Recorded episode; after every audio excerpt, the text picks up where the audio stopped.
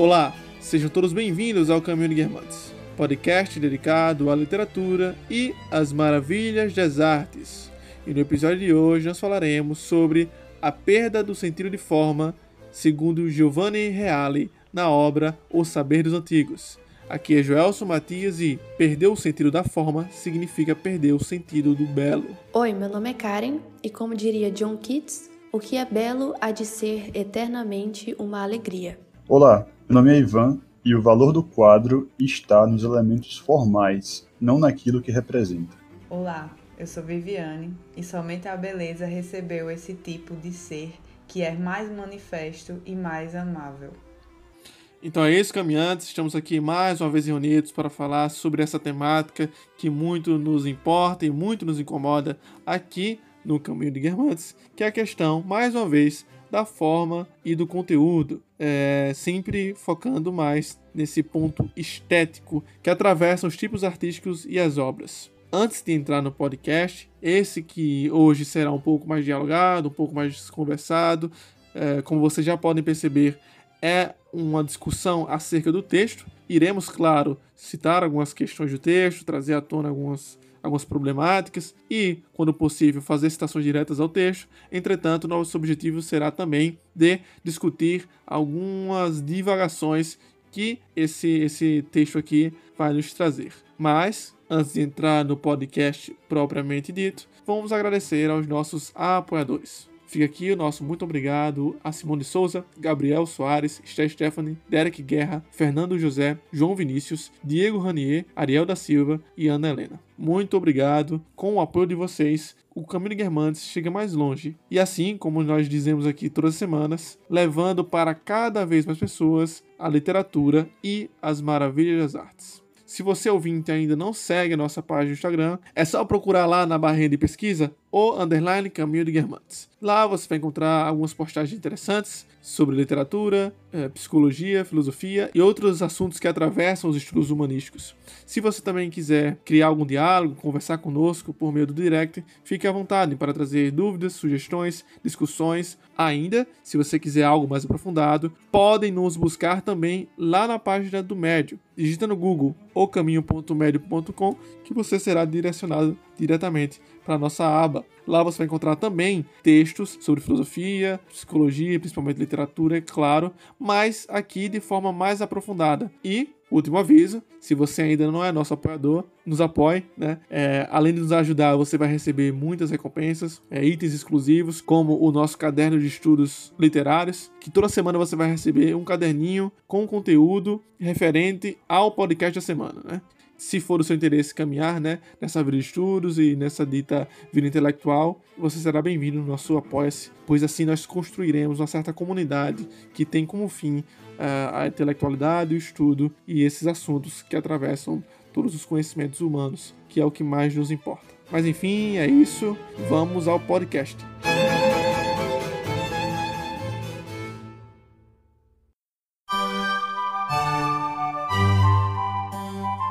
Então, Os Saberes Antigos é um livro, é um livro que se pretende filosófico, mas antes de tudo é uma obra ensaística escrita pelo filósofo italiano Giovanni Reale, né, que tem por subtítulo Terapia para os tempos atuais. A partir desse subtítulo, compreendemos bem qual foi o intuito do Reale ao escrever essa obra, né? ao se aprofundar e desenvolver suas ideias acerca do que está posto aqui. É, a gente poderia dizer que o ponto de partida do Giovanni Reale é o niilismo.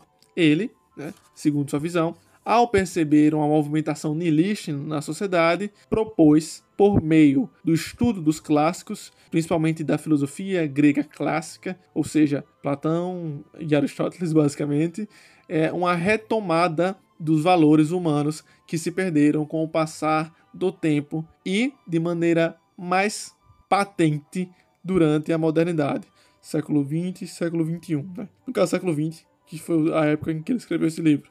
Então, é claro, por início, ele vai é, se debruçar um pouco sobre as ideias de Nietzsche, né, um dos maiores desenvolvedores do niilismo. durante toda a obra, iremos é, nos deparar com vários textos que vão explicar um pouco mais de como esse niilismo chegou à nossa modernidade e como ela se manifesta, seja por meio do pensamento cultural, é, do pensamento ideológico, político, por meio das relações pessoais, pela ciência e até mesmo pela arte, que é o assunto que nós vamos nos colocar aqui, sendo esse o capítulo, capítulo 6, a perda do sentido da forma. Esse capítulo está na página 143, logo já está quase na metade do livro, então é interessante a gente dar esse, esse prólogo aqui do que estava sendo dito durante todo o texto, para que não pareça algo jogado, né?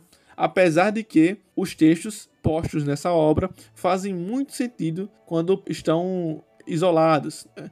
pois são ensaios. Apesar de que, como uma obra completa, faz muito mais é, sentido tudo, né? É, como a gente estava comentando aqui antes de, da gravação, esse texto ele parece um pouco jogado realmente, porque a gente sabe que faz parte de um livro maior, mas isso, como já falou, não tira o sentido e a coerência própria desse texto em si.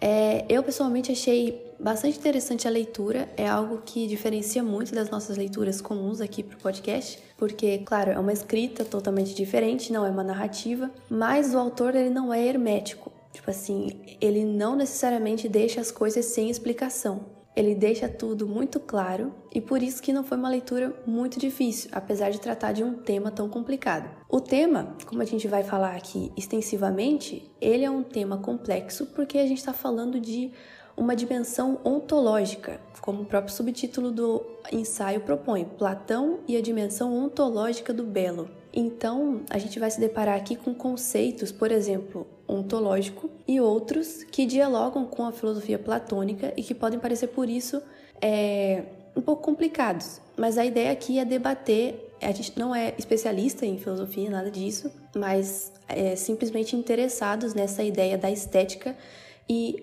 Aqui, não tanto no texto, porque no texto ele fala muito sobre a estética em geral, sobre a beleza de todas as artes, mas aqui a gente vai focar um pouquinho mais, claro, na estética literária, né? Só pra gente pôr aqui uma rápida definição do que é ontológico. É claro que o ouvinte pode pesquisar aí e descobrir por ele mesmo, mas tendo em vista que é um assunto bem complexo, a gente vai colocar aqui até uma epígrafe que o Reale usa no capítulo 1 sobre Aristóteles, né? Uma citação da metafísica de Aristóteles, que faz a seguinte afirmação: Há uma ciência que considera o ser enquanto ser e as propriedades que lhe competem enquanto tal. Ela não se identifica com nenhuma ciência específica, pois nenhuma outra ciência considera o ser enquanto ser no todo, mas depois de ter delimitado uma parte deste, cada uma delas estuda as características dessa parte. Sei que é um pouquinho complicado ainda, mesmo trazendo a definição aristotélica, mas é o seguinte: é, a metafísica, como o próprio Aristóteles diz, seria o estudo do ser como um todo. Mas ela não necessariamente seria uma ciência como nós compreendemos hoje, pois a ciência para Aristóteles, que também se debruçou sobre esse assunto e também foi um dos uh, principais fundadores dos pensamentos epistemológicos que ecoam até hoje no nosso pensamento científico, é de que o estudo ser como ser não é né, da alçada da ciência como a gente entende, como eu havia dito. Né? Na verdade, a ciência, como nós entendemos, é uma pequena delimitação do ser total. É como se. É, vamos fingir assim. Vamos fingir que o ser humano fosse um impossível de ser aprendido como um todo. E aí você pega só o braço dele para entender, ou só o corpo, só o pé, e aí isso é uma ciência. Aí teria uma ciência do pé, uma ciência do braço, enfim. Mas o ser humano como um todo, ele seria inconcebível para essa ciência limitada nesse pequeno exemplo que eu dei aqui, né? E o ser como um todo me parece bem concebível. É claro que aqui eu estou falando de maneira bem grotesca, então quem tiver algum interesse nisso pode buscar mais. Entretanto, a compreensão do ser como tal e da nossa fabilidade em não conseguir compreender o ser como todo é de suma importância para que nós compreendamos os argumentos do Reale durante o ensaio. Bem, eu acho que na minha humilde é, dificuldade de compreender muito bem esses sentidos, certa vez eu li que quando você não consegue definir uma coisa, é interessante contrastar com aquilo que essa coisa não é. Então, quando estudamos direito, por exemplo, a gente é introduzido com o que se chama de ciências ontológicas. São aquelas que estudam o ser enquanto tal. E depois nós somos introduzidos às ciências deontológicas. São aquelas que definem como as coisas devem ser a partir do conhecimento de como as coisas são. É algo mais ou menos assim. Quando se fala em estudo das ciências, as ciências que nós conhecemos, né, como química, física ou coisas nesse sentido,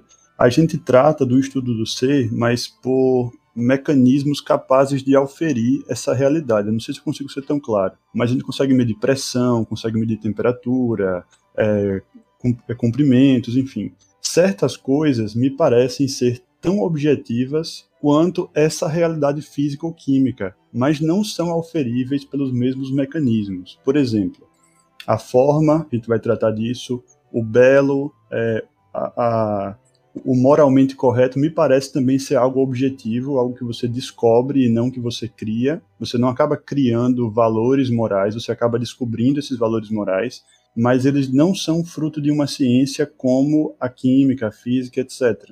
Entende? Então, a ontologia engloba também o estudo do belo enquanto tal, o estudo do ser enquanto tal, e é gênero da qual a ciência, conhecida como a ciência moderna, é apenas uma espécie. Exatamente. Boa, boa, boa relação. Aí. E ainda se utilizou de uma definição clássica para fazer a relação. Muito bom. Aí no início do capítulo, ele começa trazendo à tona, começa elucidando um paradoxo que o Nietzsche parece ignorar. Né? O Nietzsche acaba dizendo que a beleza é produto do homem para empobrecer-se e tornar-se miserável nihilista como ele é, né? Negando os valores, negando a existência do belo por si mesmo. Só que ele, ele acaba demonstrando que o Nietzsche é um artista. O Nietzsche poderia dizer o que ele disse de uma coisa, de uma, de uma maneira muito mais, muito mais enxuta, muito mais seca, mas ele começa a criar parábolas, ele começa a criar alegorias, e isso é uma maneira de fazer arte ignorando o artista que ele é. Ele acaba negando a arte sendo um artista. É, é, é muito contraditório da parte do Nietzsche, e o Reale elucida isso, né? Então, tomando isso que Ivan falou aí agora, né? É, tanto a primeira parte sobre o seu desenvolvimento acerca da ontologia e depois sobre o paradoxo de Nietzsche de ver o belo, de se demorar sobre o belo, mas negar a questão ontológica, né? É, o ponto principal, o motivo pelo qual nós estamos aqui falando sobre ontologia antes de falar exatamente sobre forma artística ou forma literária, que vai nos mais que vai mais nos importar aqui, é que segundo o Giovanni Reale, afirmar a existência de um belo implica na existência de uma dimensão ontológica, né? Ele fala até aqui, ó, é, valores ontológicos e axiológicos, né? Porque é o seguinte, apesar de Nietzsche se demorar sobre o belo, como eu falei, e mesmo assim negar a beleza como uma questão objetiva, atualmente se você chegar para alguém e falar assim, ah, isso é muito belo, né? De um ponto de vista artístico, formal, a pessoa não vai entender, porque o niilismo está impregnado nessa, nessa consciência, né? nessa alma, como diria o Giovanni Reale, de tal forma que as pessoas já não compreendem mais é, o belo como uma palavra que equivale ao valor de uma obra artística. Dificilmente você vai conseguir conversar com alguém e falar, ah, é muito belo isso aqui, e a pessoa vai concordar com você e compreendendo isso do ponto de vista é, que o Giovanni Reale está levantando aqui, né?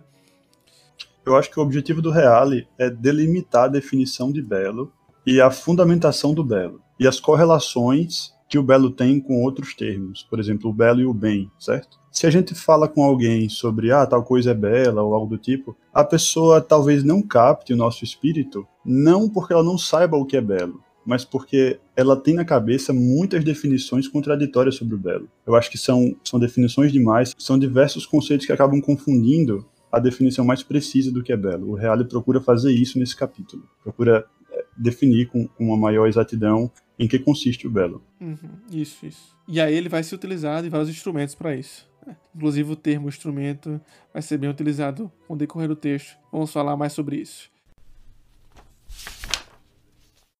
Agora, voltando um pouquinho rapidamente ao Nietzsche, gostaria de levantar aqui uma questão que nós já discutimos anteriormente em alguns podcasts, que é o seguinte: a partir do momento que Nietzsche diz que o belo, na verdade, é algo que está dentro do homem, ou seja, é apenas uma criação do homem, ele mais uma vez traz aquela doutrina, aquela linha de raciocínio que diz que tudo está dentro, né? Nada há fora.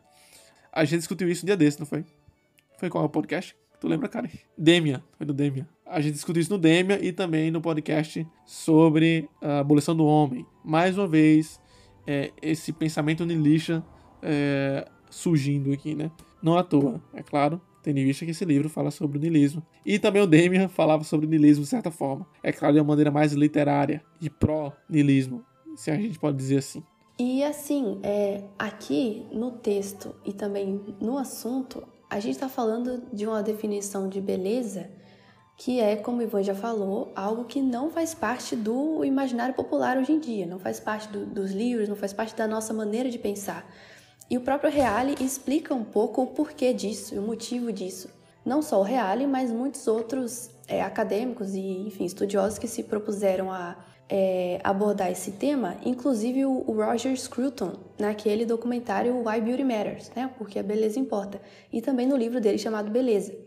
Então, é, se alguém quiser, assim, alguma forma de entender um pouco mais sobre de que beleza ele está falando aqui, essa beleza com B maiúsculo, que a princípio é tão difícil de entender por causa da nossa falta de familiaridade com esse tema, é, recomendo muito que se assista esse, esse documentário chamado Por que a Beleza Importa. É, o, o sentido de beleza aqui posto, ele, como o subtítulo já propôs, deriva do sentido platônico de beleza. E Platão colocava a beleza, só para a gente ter uma ideia do, de que, que é essa beleza que a gente está falando, colocava a beleza como um valor que ele estava no mesmo patamar de verdade e bondade. Então, são e todas com V maiúsculo de verdade, bondade com B maiúsculo, são coisas grandes e que dizem respeito a essa outra eh, dimensão humana que não é a superfície, certo? Então, hoje em dia, a gente está acostumado a ouvir uma música muito boa e falar: essa música é linda, ah, tudo é lindo, tudo é bonito, e por isso mesmo a gente perdeu o valor do que realmente significa beleza. Isso não quer dizer, porém, que a gente está errado, certo? Ou que as pessoas estão erradas por pensar assim. É apenas uma outra forma de se enxergar essa beleza como um objeto de estudo. E essa beleza, com B maiúsculo, como Karen traz, né? Ela tem B maiúsculo, pois pertence a uma certa ontologia, como já dissemos antes aqui durante a nossa discussão, certo? E é o seguinte: se Nietzsche, como um bom nihilista, nega eh, os valores ontológicos, ele vai acreditar que, que um certo entendimento sobre o belo, que depende de uma densidade ontológica, é um engano. Né? Essa densidade ontológica é igual a engano para Nietzsche. Né? Só que percebam bem, quando ele fala na, nos seus escritos póstumos que a arte ela é ilusória, ele não está falando exatamente que a arte é ilusória, mas sim que a felicidade trazida pela arte é uma ilusão. Né? Para Nietzsche, a arte não é uma ilusão em si, né? não é uma ilusão propriamente dita. O suposto erro está em relacionar o belo com a felicidade em si, entende? E aí vem essa, esse ponto aí que Karen trouxe, né, do, dos gregos, porque para eles o bom e o belo seriam o mesmo, a mesma coisa. E Nietzsche estaria, por assim dizer, tentando quebrar com esse pensamento grego, que, diga-se passagem, é o objetivo de, de Nietzsche, né? Como já falei também no podcast sobre Demian, muitas vezes nós esquecemos que o grande problema de Nietzsche com o cristianismo não é o cristianismo, e sim o platonismo que o cristianismo carrega. E um dos grandes objetivos de Nietzsche seria é, rebater o platonismo, né? E rebater também esse Sócrates trazido por Platão, apesar dele também admirar muito Sócrates, né? De forma geral, nessa introdução, nós temos a tese de que o, niilismo cultural. Peraí, niilismo cultural é foda. De maneira geral, essa introdução nos traz a ideia de que o niilismo leva embora, arrasta o senso de beleza e assim nos arrasta juntamente a ele, né? E é por isso que, segundo essa tese inicial, a cultura em geral perde esse senso, pois nós mesmos estamos expostos a estímulos que acaba com esse senso de beleza dentro de nós. Né? E aí, mais à frente, nós vamos falar um pouco mais sobre isso, sobre a importância de ter uma sensibilidade, de chegar mais uma vez aos valores trazidos pelo Giovanni Reale aqui nesse texto. Um exemplo de que a gente não tem senso de forma é você só prestar atenção a qualquer propaganda do YouTube. Né? É, só aparece agora TikTok e Kawaii. Não sei se vocês também é assim. E eu fico realmente assustado como como as coisas são tão mal feitas e as pessoas gostam disso. Hiperestímulos, dinheiro se mexendo, as musiquinhas batidas, Né? Eu acho que dentre essas novas manifestações, entre muitas aspas artísticas, o que mais assusta é a falta né, de vontade das pessoas, uma falta de produção até, que está bem relacionado com a falta de forma, que falaremos mais à frente. E mesmo assim, muitas pessoas vão achar interessante isso, né? Pois a base para chamar atenção na manifestação cultural atual, nesse, no dia de hoje, se você prestar atenção nos TikTok da vida principalmente, é os superestímulos. O superestímulo tirou a necessidade de forma, pelo menos para o público geral. Isso aí que você falou, Joel, você me lembrou só a segunda página do capítulo, em que é, é o Nietzsche que fala, né? A melhor beleza não é aquela que te dá náuseas, não é aquela que toma você assim no arrobo como você acabou de dizer, né? Como é que as pessoas gostam de propaganda de TikTok, e dinheiro aparecendo, e dança e tal. Essa é uma felicidade que toma você de supetão. Você é levado a isso e fica assistindo, enfim, não percebe o tempo passar, seja lá o que for. A melhor beleza é aquela que traz é, é, a apreciação lenta, sabe? Que te faz refletir e que te dá saudades e que vai e volta. Porque esse excesso de beleza jogada assim de repente, uma hora enjoa entende? É, é, é, algo superficial. E é interessante porque o que, que o Reale fala? Olha, onde é que está a beleza? E ele, e ele diz claramente, na forma. Atentem às formas. Ele começa depois a discorrer sobre o, sobre o que. Ele começa depois a discorrer em que consiste a forma, mas ele, ele traz isso pra gente. A forma é importante, mas não somente a forma. A forma não é dissociada do conteúdo, certo? A forma é boa justamente porque traz uma boa proporção ao conteúdo. Ela delineia o conteúdo da maneira adequada. Se você acaba exagerando no estudo da forma e, e, ignora completamente o conteúdo, você acaba incorrendo no mero formalismo, que é um outro, um outro alerta que ele vai fazer é, nas páginas seguintes. Ivan trouxe essa questão do formalismo, de que é quando a estética ela supera o conteúdo. Mas até mesmo antes de a gente entrar aqui na gravação, estávamos conversando sobre isso e discutindo, né, qual seria então a importância do conteúdo e da forma. E em outro texto que eu estava lendo e discutindo, inclusive com o Joels, a gente estava falando sobre isso. E o conteúdo e a forma eles não estão dissociados. E é impossível dissociar o conteúdo da forma. Porque é justamente o que eu estava falando. A arte ela é essa ordenação do conteúdo. É a forma que vai dar sentido a essa arte não é especificamente o conteúdo que importa, mas como você comunica isso às outras pessoas. E no caso da literatura, não basta você ter uma história muito interessante, mas o que vai tornar ela interessante é a maneira como o autor escreve sobre isso, né? O estilo dele, a forma literária como ele coloca essa história.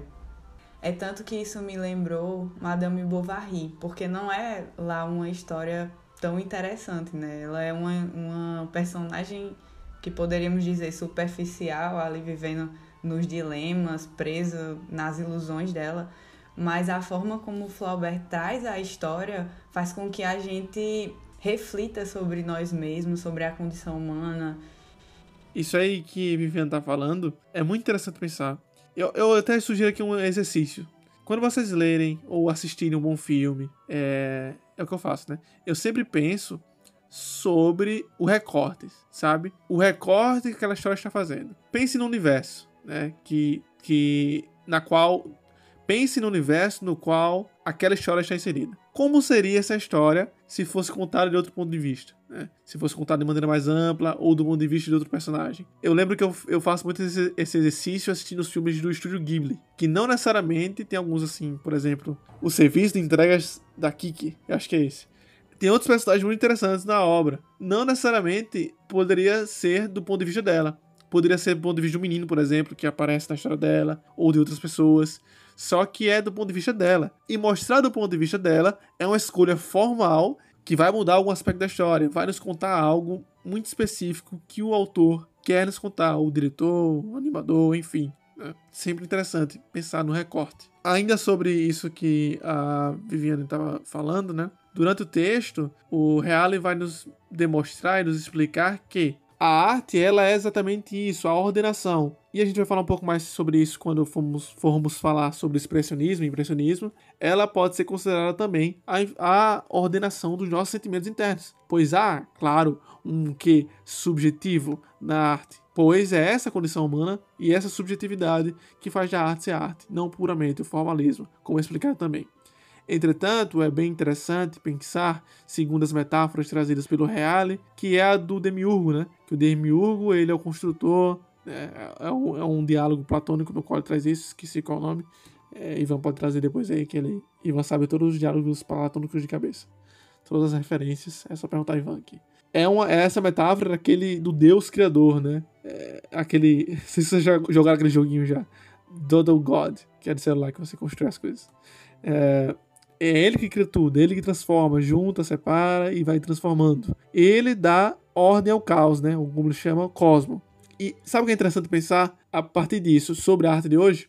Para transformar o caos em cosmo, tem que ter um logos, ou seja, uma inteligência. Alguém vai ordenar isso, certo?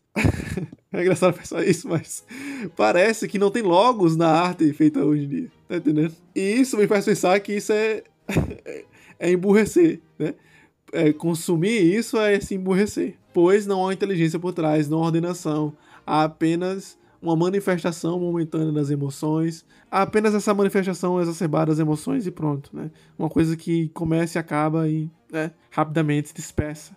Mas, como podemos perceber durante o texto, o belo tem esse caráter né, de apontar para a eternidade. Uma forma muito clara da gente enxergar isso são as artes plásticas, porque a gente está falando aqui é, de forma e conteúdo, e isso parece mais fácil de ser enxergado nas artes plásticas. Algo que é muito difícil de fazer, por exemplo, com a música. Né? Por exemplo, você comparar música erudita de um compositor com outro, de uma época com outra, é mais difícil de perceber isso. A arte plástica não, a gente consegue ver isso aí é, ao vivo e a cores, literalmente.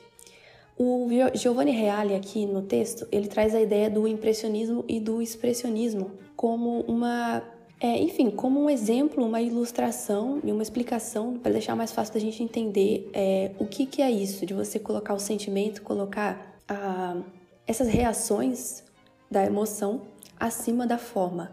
E se a gente pensar numa linha histórica assim, do que é que foram os movimentos artísticos, a gente por cima já dá para entender que assim os quadros, eles eram feitos com muito cuidado, com muita precisão artística. Ou seja, quanto mais parecido com a realidade, melhor era aquele quadro. Isso era um juízo de valor e era isso que diferenciava arte boa de arte ruim, é, falando de quadros, né?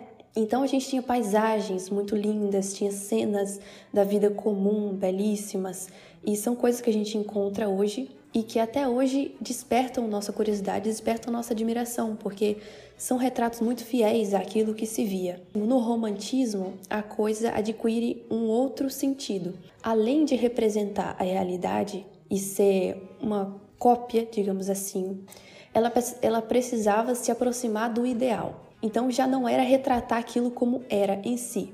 Ou seja, não tinha graça você pintar é, cestas de frutas apodrecidas, ou morte, ou essas coisas que são reais e que os realistas tanto evidenciavam, né? Mesmo as coisas feias, né, são reais. O romantismo quis quebrar com isso, quis aproximar a realidade da, do idealismo, né? Então você tinha que representar cenas belas e que mesmo que tivesse um defeito ali, você cobria esse defeito para que ele se aproximasse da ideia que a gente tem daquilo e não daquilo como é. Então aí a gente vê uma primeira intervenção nessa nesse retrato da realidade. A coisa tinha que ser diferente. E isso foi continuando. Aí a gente pode chegar, por exemplo, no impressionismo, que era não bastava ser uma cópia da realidade, não bastava ser aproximar-se do ideal, mas pelo contrário, não tinha nada de ideal, a gente tinha que representar o que é que eu, artista, estava sentindo naquele momento. Então, veja, o ideal ele é o conceito absoluto, é algo que está fora, que a gente usa aquilo como referência. Mas a partir do impressionismo, essa referência externa passou de externa para interna, ou seja, o importante é aquilo que eu sinto diante daquela imagem. Então eu precisava ver aquela paisagem, que na maioria das vezes eram paisagens. Pensa em Monet, é, Van Gogh tem um pouco disso, também cai no, no, no expressionismo depois, mas são paisagens, só que é a minha visão é, subjetiva daquela cena. Então tem o meu sentimento ali. Só que ainda tem a imagem, certo? Ainda tem a paisagem. No expressionismo, isso assim, numa linha mesmo, não precisa ser a imagem, não precisa ter paisagem. Eu represento apenas o meu sentimento. Então perceba como a coisa foi se recortando e se aproximando cada vez mais do artista e da sua, da sua própria expressão, do seu próprio sentimento, em detrimento da forma ou da representação fiel daquilo que é externo. Então foi se negando tudo que é valor externo, tudo que é ideal e foi se trazendo a coisa para dentro. E isso é, é o que Giovanni Reale usa, né, a ideia de impressionismo e expressionismo para exemplificar como é que a arte passou a ser escrava do nosso, da nossa própria impressão, do nosso próprio sentimento. Então, é, a quebra entre impressionismo e expressionismo é muito clara apesar de muito parecida. No impressionismo eu tinha uma paisagem e eu representava ali o meu sentimento olhando para aquela paisagem. No expressionismo não preciso de paisagem. Eu posso expressar apenas o que eu sinto. Então, você não precisa de árvores, não precisa de céu, não precisa que o céu seja azul, não precisa que a nuvem seja branca, cinza, não. Você pode jogar coisas abstratas na tela, é, que sim, só olhando não tem sentido algum, só que aquilo representa abstratamente o que eu sinto naquele momento. Então aquilo é um retrato do meu sentimento. Isso, mesmo que no passado, é algo que dá para relacionar com o que, é que a arte é hoje. E assim, nós podemos dizer até que há a possibilidade de um artista é, expressionista ter sensibilidade artística sim. Só que essa sensibilidade artística não foi instrumentalizada, não foi passada pela forma, logo não é comunicada. A gente tem que pensar também nesse belo como uma forma de comunicação humana, né, entre nós aqui. Não há como nos comunicarmos simbolicamente nesse meio, né? Até porque, inclusive, é, quando ele fala no, no, trecho sobre ciência e beleza, ele vai trazer um, um, uma fala de um, de um autor chamado Conrad Lorenz, e ele vai, vai falar uma coisinha bem interessante, né? Que ele vai falar que a arte tem um depósito no qual pacientemente se acumulou um material de dados cognitivos muito maior do que nossa memória pode conter. Né? Esse, esse depósito simbólico que a arte traz consigo, ele não pode ser jogado de maneira aleatória. Ela tem que ser comunicada de forma é, compreensível. Entretanto, no meio da sua, da sua comunicação, nós vamos também é, pegar, nem que seja entre muitas aspas, inconscientemente, os valores simbólicos que há na arte. Isso é bem Jungiano falando nisso. E se você, se você pegar um, um, artista muito erudito, ele vai falar que o expressionismo é horrível. Expressionismo não, impressionismo. Ele vai falar que o impressionismo é horrível, né? Tipo, e o expressionismo nem se fala. Só que do ponto de vista de hoje em dia, um impressionista é muito foda, pô. Porque parece que nós temos um senso de forma muito mais fraco hoje em dia do que o impressionista, né? Que já era uma forma debilitada. Expressionista, que é o segundo, a segunda parte que Karen falou, que não há forma alguma, vem depois. Não sei se deu para entender isso aí. Ainda sobre a comunicação humana, né? Tem um trecho nessa parte de Ciência e Beleza que ele fala assim: Tendo educado e aguçado sua sensibilidade para grandes harmonias, ele será capaz de distinguir o que é sadio do que é doente, e não perderá a esperança nas grandes harmonias da criação orgânica, mesmo sentindo uma dor profunda diante dos trágicos sofrimentos e da morte dos seres vivos isolados. Isso toca mais uma vez na questão da condição humana. Nós somos seres isolados. Essa é a nossa natureza trágica que ele traz.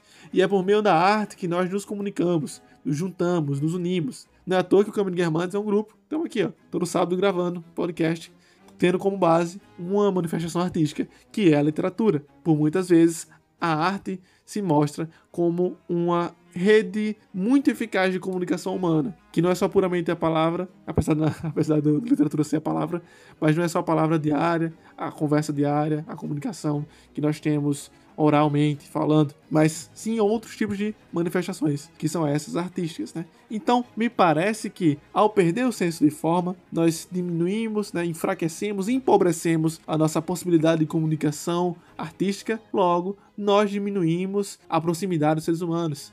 E isso explica muito do individualismo de hoje em dia. Não só individualismo como, sei lá, uma, uma vertente ideológica, o pessoal muito fala, ou política, mas sim o individualismo, subjetivismo mesmo. Uma realidade muito distorcida e muito única, como se só você visse, visse o mundo de um jeito e o outro do outro. É claro, é fato, o Jordan Peterson fala sobre isso, e eu também já trouxe no podcast passado, de que a diferença entre mim e você, ouvinte, não é só que nós temos opiniões diferentes. Nós realmente vemos o mundo de formas diferentes. Entretanto, a arte é um exemplo de uma comunicação que nos une. E se a gente perde isso, a gente não tem mais elo. E aparentemente esse elo vai se perdendo e a tendência é que se perca ainda mais. Exatamente. É muito interessante essa relação entre arte e comunicação.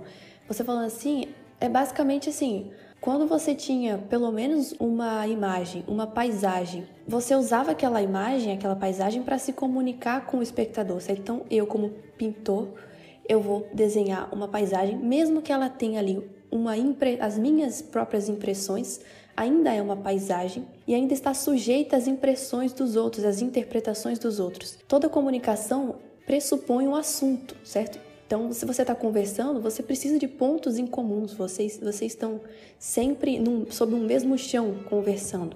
Você precisa partir de uma base que é comum às duas pessoas ou ao grupo. E a arte é para ser isso, né? Pelo menos até o impressionismo, dá para dizer assim, era isso. Só que a partir do momento que eu tiro esse chão que nos une, eu passo a cair no individualismo que o Joyson está falando. Se eu sou um artista expressionista que coloca ali no quadro apenas os meus sentimentos, eu, você pode pensar assim, ah, isso é o que a gente aprende, né? Na escola, nas aulas de artes e na, na cultura de hoje é defensável a arte expressionista, porque se eu vejo um quadro lá na galeria, eu posso dar o sentido que eu quiser àquele monte de forma sem sentido, né? Aquele monte de pincelada colorida no quadro teve um significado para o autor e tem um significado totalmente diferente para mim agora. Isso não deixa de ser verdade, mas não há comunicação aí. A gente está vendo coisa totalmente diferente, não estamos sob o mesmo chão e logo as coisas são relativas e logo também por essa ideia das coisas serem totalmente relativas, você tem a sua visão daquele quadro, o artista teve outra visão, e assim vai, cada um no seu próprio mundo, cada um fechado na sua própria visão, e a comunicação cada vez mais difícil de ser feita. Aí eu fico muito puto. O cara quer que a verdade seja relativa, não, não, não tem consenso nenhum e acha ruim que os outros é individualista. Aí é foda eu acho que a gente pode estender essa relação entre a, a, boa forma da arte e a do discurso, né? A gente pode estender essa analogia. Estudar as melhores formas de se expressar também é estudar uh, as melhores maneiras de você expor aquilo que você tem em mente. Né? Se o conteúdo é o assunto da conversa, por exemplo, o discurso é a forma com a qual você vai expressar aquilo. Se você estuda isso com afinco e acaba se aprimorando na arte do discurso, você vai tornar o tema mais belo. Agora, se você começa a cair no formalismo exacerbado, a, a, sua forma se torna tão diferente que o sujeito não compreende mais o que você quer dizer. Então, você deixou de, de ser belo para ele e passou a se tornar incompreensível. Isso que ocorre com o formalismo artístico. É na pintura de quadros, por exemplo, você acaba dando um valor exacerbado à forma. É... Esquece né, do, da condição humana. Eu acho que o ser humano é uma variável importante na manifestação artística que, por muitas vezes, complementando isso que o Ivan estava trazendo, se perde na produção atual. Não é à toa que a gente pode ver aí no Instagram da vida, já falei sobre isso, artes, né, onde o ser humano não tem cara, o personagem principal não tem rosto. Né? Essa desumanização da arte, ela ocorre e ela é uma consequência desse, desse formalismo que o Ivan trouxe aí, né? Uma coisa que a gente tem que lembrar sempre é que o ser humano é o centro da arte. Não é um endeusamento do ser humano, é claro. Mas se a arte é uma forma de comunicação também, é claro que aqui a gente está sendo bem utilitarista. A gente está deturpando um pouco da questão ontológica. A gente vai voltar para ela. Entretanto, eu acho que a gente está tá pegando um pouco mais do, dos motivos materiais da arte para depois a gente ir para os motivos ontológicos que ele traz. Que ele também dá, sim, é claro, a gente não está só deturpando tudo, não. Ele dá, sim, algumas motivações é, materiais para a gente pensar de um ponto de vista mais valoroso sobre a arte. Mas agora voltando, fechando esse parênteses. É, o ser humano, essa essa variável importantíssima na arte. Então, se a gente quebra a comunicação e a melhor forma de se comunicar com o humano é o humano, porque, querendo ou não, o que mais a gente conhece é o ser humano. Tipo, não existe nada que a gente mais conheça do que o rosto humano. É tanto que teve até tem uma discussão, vez ou outra, sobre animações, né? Que é sobre o Uncanny Valley, né? Que é o Vale Desconhecido, que quando alguém faz uma animação estranha e tenta imitar um rosto humano, você já, já pega. Tipo, tem uma coisa estranha naquele rosto ali. Eu não sei o que é, mas é estranho. É porque a gente tem muita sensibilidade à movimentação muscular do rosto, ao olhar da pessoa, né? Tem gente até que nunca estudou nada, especificamente fala, ah, eu sei que essa pessoa não gostou de mim, não sei o quê. A gente ainda tá mostrando ver rosto todo dia. Tem que se comunicar pelo ser humano, a princípio. Na literatura, nós nos comunicamos pela experiência humana. Não é isso que a gente sempre fala aqui no de Guermantes, a experiência humana é a questão mais importante. É esse nosso meio de comunicação. E é claro que nem toda arte tem que mostrar exatamente o ser humano. Mas mesmo aquelas artes que mostram a natureza, mostram a visão do ser humano. Né? Uma visão romântica daquilo, uma visão bela, que é uma, um construto do ser humano. Então a interpretação humana, a comunicação humana, ela tá aí no meio, voltando a esse ponto. Né? E aí, um dos problemas quando a gente fala sobre forma ainda mais em literatura, uma, uma pessoa que fala sobre forma, ela sempre vai ser acusada de ser formalista, né? Por quê? Porque a pessoa vai seguir o mesmo, o mesmo linha raciocínio. Talvez a gente siga o mesmo linha raciocínio que o Piero Ottoni, que é citado aqui no livro, traz, né? Porque ele fala primeiro que a, a forma é a questão mais importante da arte. Até aí, beleza. Mas aí depois ele vem e diz: a descoberta de que o que importa é a forma, não o conteúdo, teve consequências importantes na criação artística. Se o que é realmente importante na pintura são as linhas e a cor, por que pintar pessoas e objetos reconhecíveis? Essa é, a, é o extremo que nós não podemos cair, né? Que é o formalismo, que o reality traz aqui. Mas, olha só, se a gente tiver uma boa forma, né? se a gente tiver uma boa instrumentalização, uma boa adequação formal da linguagem que nós utilizamos, a linguagem artística que nós queremos transmitir e colocar o ser humano, a comunicação em primeiro lugar, nós não cairemos no formalismo. Por quê? Lembrando, se a comunicação é mais importante, o formalismo também não, não tem comunicação. Então não é forma por forma, mas é arte por arte. Isso é importante. Nós tiramos o valor da arte nesse ponto. Logo, William Faulkner está muito longe da arte porque o que ele fala é absolutamente ininteligível. Não, eu entendo. Agora é sério, assim, é, não precisa ir pro podcast, é, só que é só uma curiosidade que eu tenho. O formalismo na arte, porque Ivan começou a falar disso e eu vi que ele chegaria a esse ponto. Tanto é que ele parou de falar. Mas na minha cabeça isso ia dar errado. Por quê? Esse raciocínio cairia no fato de que o realismo nas artes plásticas seria então um formalismo porque, vê, é, se você tem uma pintura que ela é absolutamente minuciosa e as pinceladas são totalmente calculadas para que seja uma cópia, um retrato idêntico a um céu, um lago, montanhas, árvores, enfim. Não tem seres humanos ali, não, não, não retrata uma impressão, uma experiência humana, mas apenas um retrato. Isso aí seria um formalismo?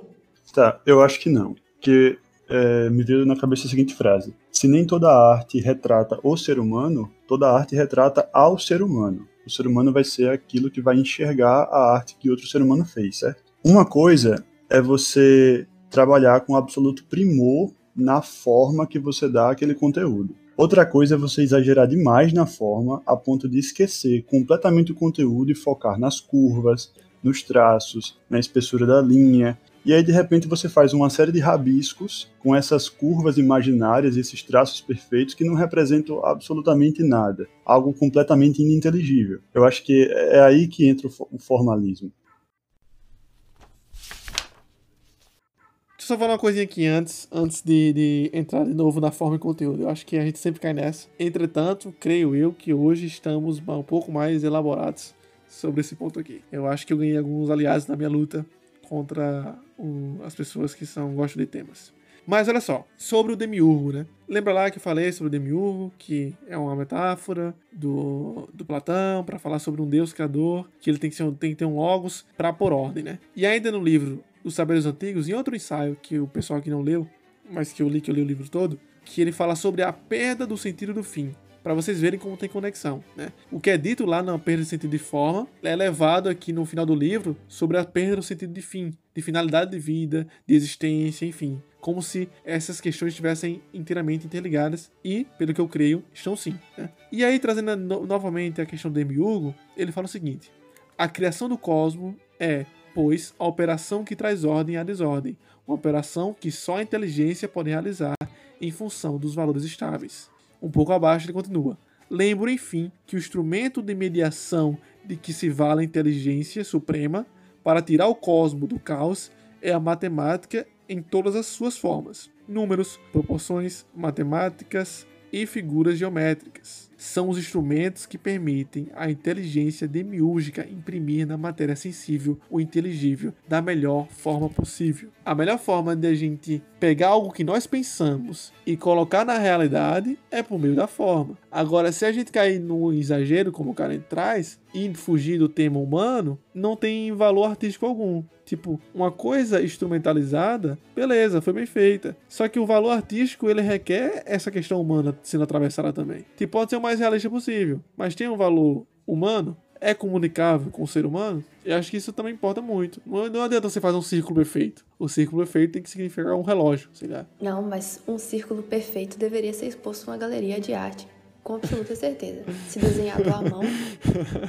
Até porque o pi, ele é infinito. Então você imagina fazer um, um círculo perfeito com a mão. Isso aí fala da condição humana, fala da numeração, da, da, do cálculo existente na, na harmonia das coisas.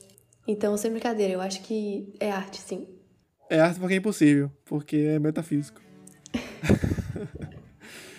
porque é uma ideia inteligível. O máximo é... Então, olha só, Karen. Você falou sobre pegar os traços bem, bem perfeitos, né? Se você fosse tão perfeito assim, seria realidade. Tipo, não tem como fazer tão real assim. Apenas uma foto. E nem a foto é tão real assim. Mas isso aí não é exatamente arte, é só admiração ao tecnicismo que nós temos hoje em dia.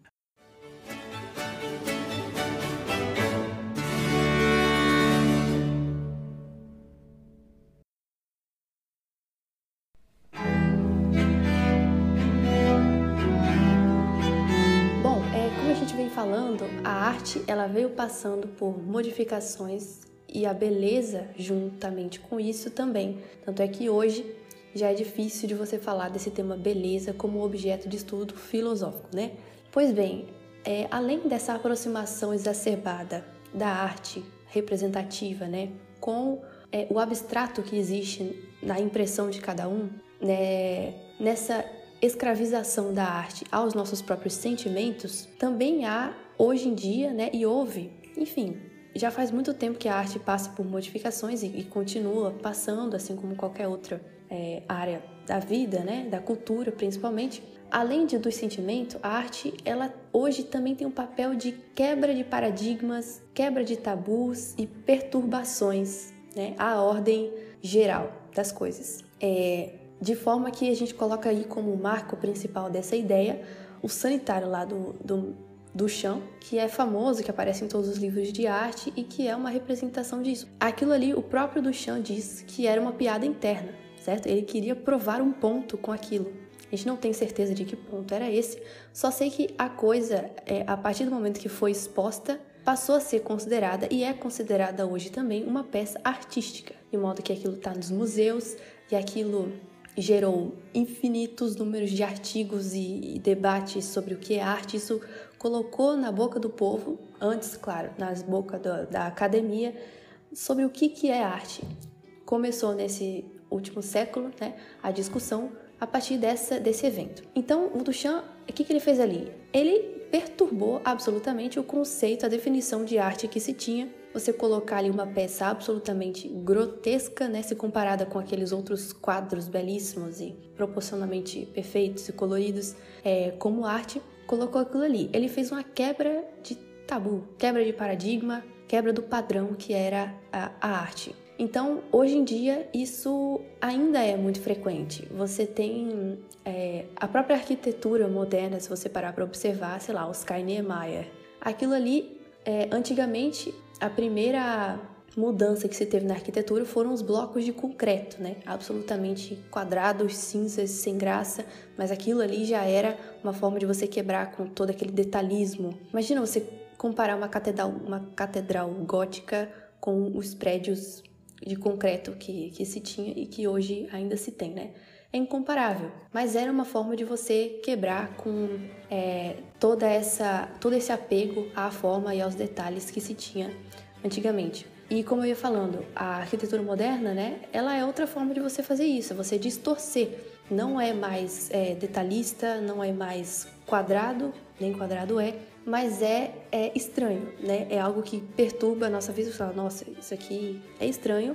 E a própria estranheza é abordada como arte. E, um terceira, e uma terceira manifestação artística hoje em dia é a, a, a coisa da utilidade em vez da harmonia. Então a arte passou a ter um valor utilitário e, mais que isso, passou a ter um valor de, de propaganda.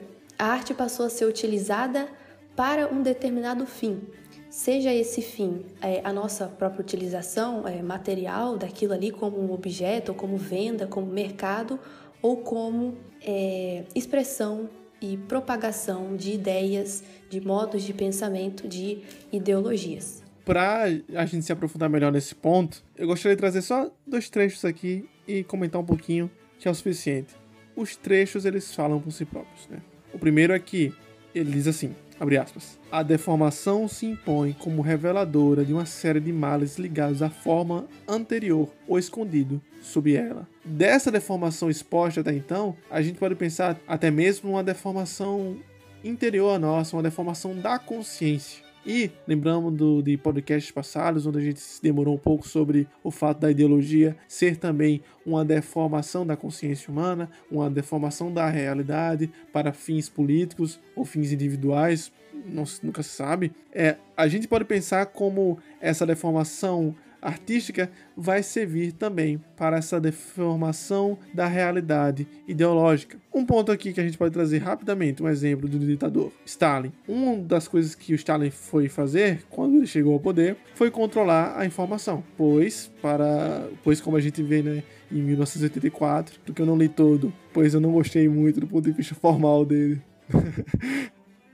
ele vai trazer esse ponto que é o de que quem controla o passado controla o futuro.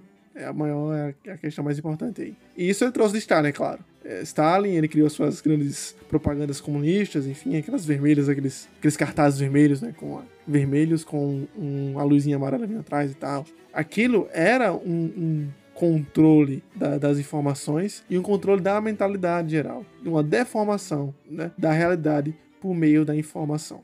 Se a gente tem uma comunicação artística baleada, é muito fácil da gente pegar ela e converter isso a qualquer propaganda que nós queiramos fazer. Lembrando daquele conceito que nós já discutimos no podcast sobre um retrato artístico quando jovem, um episódio que é muito legal, bem interessante. Se vocês quiserem ouvir um pouco mais sobre, essa, sobre esse assunto aqui e também, é claro, sobre o livro Um Retrato Artístico quando jovem, escutem lá, tá bem legal. Lá a gente fala um pouco sobre a estética, segundo James Joyce, que explica que a arte não deveria ser uma pornografia didática, ou seja, não deveria vender algo, não deveria lhe dizer algo, lhe contar algo de forma na sua cara, ó, oh, você tem que fazer isso, isso e isso, ou então você tem que querer isso, isso e isso. Como Ivan trouxe anteriormente, a arte ela nos para. É estética, ela é estática.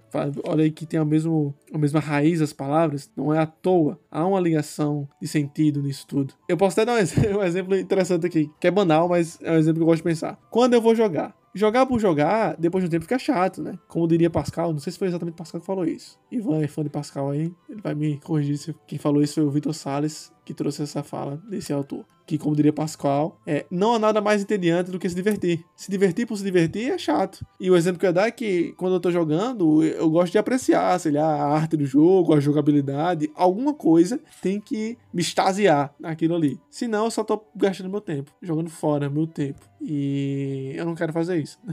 e quando acontece isso, eu fico bem, bem é, entediado mesmo, né? Agora voltando à ideologia. Se você pega essa arte e deturpa para uma ideologização, você vai enfraquecendo mais ainda, né? O, todo essa comunicação humana artística. Ele fala aqui ainda, o Giovanni Reale, abre aspas, como no caso do pensamento científico ou do filosófico, encontra também aqui um processo de ideologização com todos os resultados negativos que ele comporta. Se consideramos que a finalidade da arte consiste na luta política, a própria arte se rebaixa a instrumento, perdendo, ainda que não em toto, aquela liberdade espiritual que deveria caracterizá-la, né? A arte, ela se vale de instrumentos para serem formadas e manifesta na realidade. Entretanto, ela não é um instrumento. E assim, o problema dessa, dessa arte instrumento como eu já falei trazendo o conceito do James Joyce, não é apenas a arte ideológica, mas é a arte comercial. o vídeo que é feito para comercial, a música que é comercial, o filme que é comercial, a série que é comercial. Netflix, ela faz séries não é pra gente apreciar, é pra devorar e entregar, né? É. E aí, eu voltando aqui no, num capítulo também da obra, chamado O Bem-Estar Material, Sucedâneo da Felicidade, ele vai falar um pouco sobre o consumismo. Todo esse trecho é falado sobre o consumismo, que tem uma ligação direta também com o problema da arte. E ele fala aqui, ó, pois bem, o homem do consumismo exagerado, que vive para o ik e para o nunc, que busca satisfazer todos os seus desejos, devorando tudo e tentando ter cada vez mais, é até profeticamente representado como emblemática imagem do Tandabola. Trata-se de um estranho pássaro, não está em nenhum manual de zoologia, supostamente muito voraz, que come e evacua sem parar. Se a gente for ficar buscando apenas temas em livros, né? A gente vai ficar lendo um livro atrás do outro, um livro atrás do outro, como se fosse apenas uma histeria de conseguir consumir, consumir, consumir. Esse movimento, o desejo nos faz perseguir essa coisa que nunca é encontrada. Mas o Belo fala exatamente sobre isso, algo que é inalcançável. E para nós nos debruçarmos e admirarmos algo que é inalcançável, que é ontológico, por assim dizer, eu acho que basta uma obra. Não, não, não podemos ficar correndo atrás do próprio rabo aí, nessa infinita corrida, é, lendo séries de livros gigantes. Falando nisso, quantas séries de livros eu desisti já. E foi um esforço, assim, da vontade, assim, falei, não, eu vou desistir não. É legal, tem historinha legal e tal, quero saber o que aconteceu no final. Só que não tem porquê. Entrando já mais na literatura, como nós devemos ler, e eu acho que é uma coisa que eu sigo, e nesse podcast aqui, põe um ponto final nas minhas ideias, não defendo mais minhas ideias sobre isso. Eu vou falar e o pessoal que engula aqui. Eu não, realmente não quero ficar lendo obras que eu não acho interessante para isso. Tem muita coisa para ler na vida. É, eu não vou ficar perdendo realmente meu tempo com obras que, que não vão ser tão boas para aquilo que eu quero, né? trazendo um exemplo assim mais pedagógico, né, mais de estudos, né? Não adianta eu estudar coisas que não são pedagógicas para o meu momento de estudo. É claro, se um dia for crítico literário, por exemplo, e tiver que ler o que tiver na última moda para criticar ou escrever um texto, beleza, vou escrever. Só que por hora não é pedagógico a mim ficar lendo qualquer coisa. É a mesma coisa de a pessoa que começa a estudar, aí começa a estudar, sei lá, sobre dada ideologia para querer refutar no grupo de amigos ou de inimigos. Só que isso é pedagógico realmente? Você está se formando? Durante o texto, o Reale fala que a coisa mais importante que a gente tem que pensar hoje em dia, mais do que a educação racional, é a reeducação do valor. E é isso que a obra propõe: uma reeducação dos valores. Mesmo o valor estético, o valor da arte, o valor do belo. Por quê? Olha só, não é teoria de conspiração, isso aqui é verdade. Até mesmo a Unesco, ela teve um planejamento de retirar a linha dos anos 80, dos anos 80 e 90, a linha mais, mais conteudista das escolas e que transformaram a questão mais social.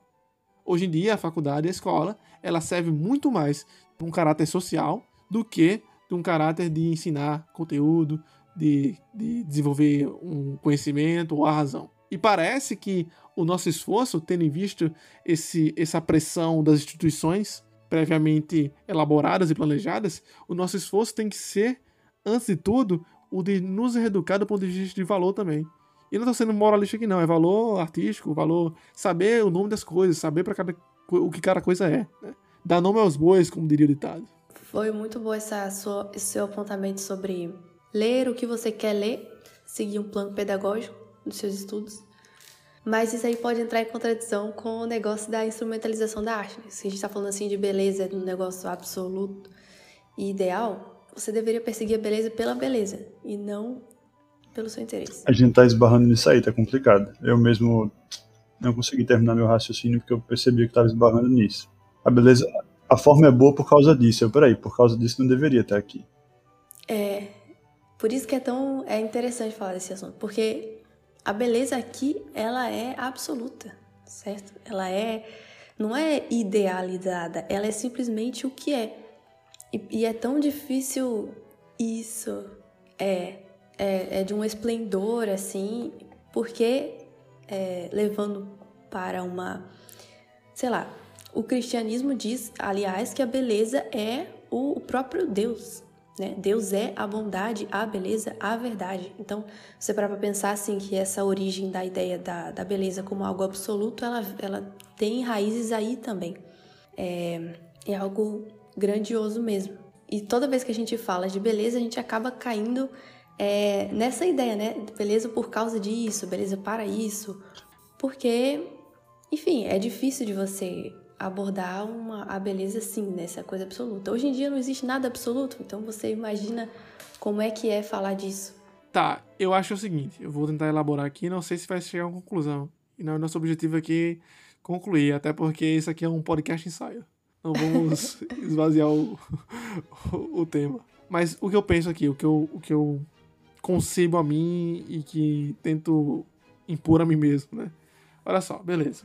A arte, ela é tem até uma frase aí que aparentemente não faz sentido nenhum, que o pessoal fala assim, ó. A arte é aquilo que é arte. É, é isso aí.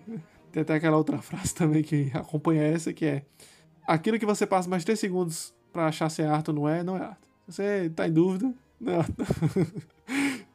Ela é. Então é isso. Beleza. Ela é.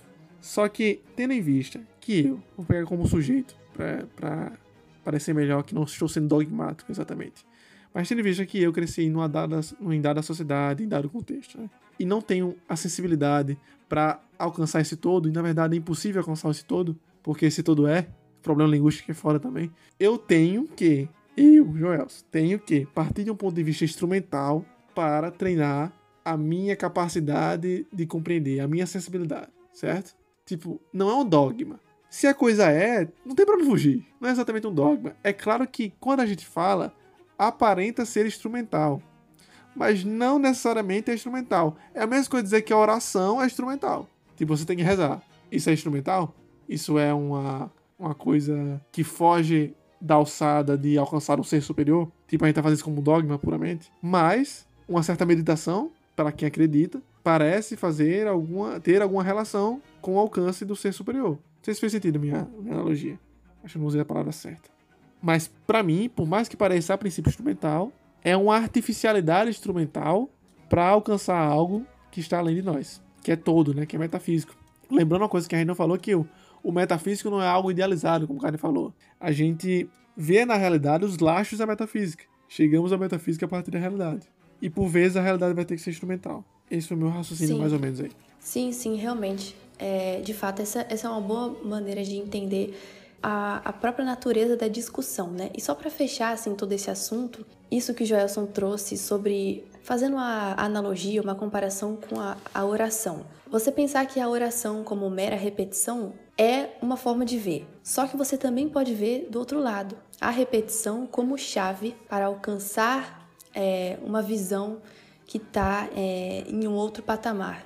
É, o próprio Reale fala disso aqui, desse olhar que é espiritualizado e o olhar que é puramente sensível, né? Isso aqui é uma outra maneira também de entender. Você tem dois olhares, você está vendo uma imagem, você está vendo algo, só que você pode ver com os olhos físicos, digamos assim, ou você pode ver com os olhos do espírito, entre aspas, que é você ver aquilo de maneira é, consciente, de maneira a interpretar o que há nas entrelinhas. Isso é fácil da gente entender e é algo que a gente faz com frequência. Você vê uma imagem, você pode ver uma pintura, pode ver uma paisagem. Ver é uma coisa, mas observar, olhar, contemplar é outra coisa. A mesma situação na questão da beleza. A gente não tem que pular direto para metafísica, né? Ninguém aqui especialista em metafísica, você também não precisa observar a beleza pela visão metafísica. Então, assim, uma maneira de você enxergar a beleza com B maiúsculo, assim, por esse outro ponto de vista, é instrumentalizando, sim. A gente não está falando aqui de instrumentalizar a arte, mas a gente está falando de você, por exemplo, como é que isso aqui em termos práticos? Procurar livros em outras prateleiras que não sejam aquelas que estão bem na frente das livrarias, procurar leituras que não estejam somente relacionadas ao seu entretenimento a ler aquilo, ao, ao seu prazer em ler aquilo, ou a moda que aquilo tá no momento. Não, mas é você buscar ativamente, buscar é, usar da vontade, né, da sua capacidade de perseguir essas coisas para o seu próprio interesse. Então, instrumentalizar isso a sua busca pela arte que seja bela, pela literatura que, que seja bela, que tenha uma boa escrita. Isso é uma maneira de você mudar o seu ponto de vista, certo? De que a beleza ela não é instrumental, ela não está associada aos seus sentimentos somente. Os quadros expressionistas, por mais interessantes que sejam, de beleza aquilo muitas vezes não tem nada, é apenas uma expressão sem sentido e desordenada de um sentimento do próprio autor que muitas vezes é desordenado também. E se você parar para pensar que a beleza no sentido platônico e nesse sentido que a gente está falando aqui está intimamente relacionado à harmonia, à ordem, se afasta disso. Então, é, o que a gente pode dizer é isso, de você mudar a sua perspectiva sobre a beleza, parte a princípio sim de uma instrumentalização disso, de perseguir o belo com B maiúsculo, seja em poemas, seja na arte, seja no que, que você vê, no que, que você faz, na música que você escuta, na, na arte que você contempla e, claro, nos livros que você lê.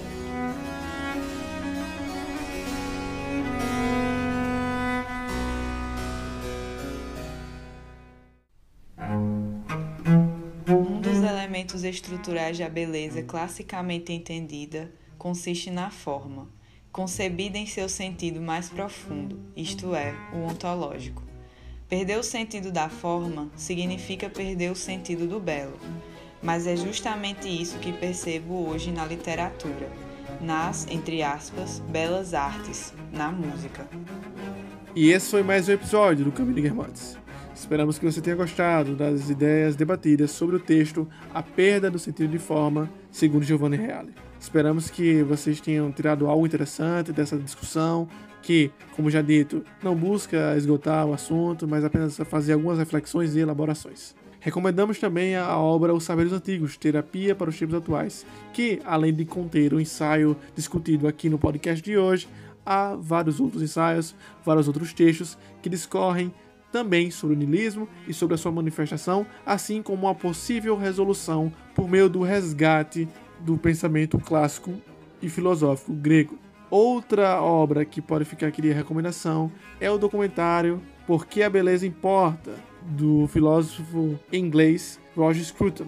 Vocês podem encontrar ele no Google, não exatamente no YouTube, mas é só digitar no Google que vai aparecer lá em legendado ou em inglês. Em inglês também é mais fácil. Então é isso. Até a próxima semana com mais um livro ou mais um tema e muito mais literatura.